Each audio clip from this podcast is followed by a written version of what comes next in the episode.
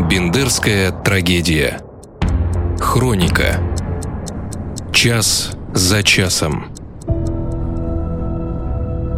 19 июня, 20.00. Телефон Бендерского исполкома не смолкал. Звонили граждане, которые сообщали о прибывающих в город войсках Молдовы.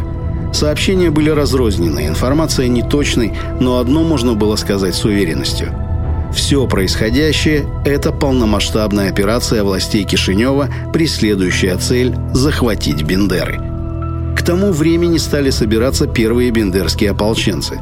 Но они были безоружны, ведь согласно достигнутым ранее соглашениям, все вооружение находилось в казармах гвардейцев. Увы, но добраться до них было попросту невозможно, поскольку дороги оказались заблокированными полицией Молдовы. И тогда ополченцы, рассчитывая найти помощь, сперва выдвинулись к зданию исполкома, а затем к одному из батальонов 14-й российской армии. Тем временем в город вошли боевые машины противника. К казармам гвардии выдвинулось два бронетранспортера.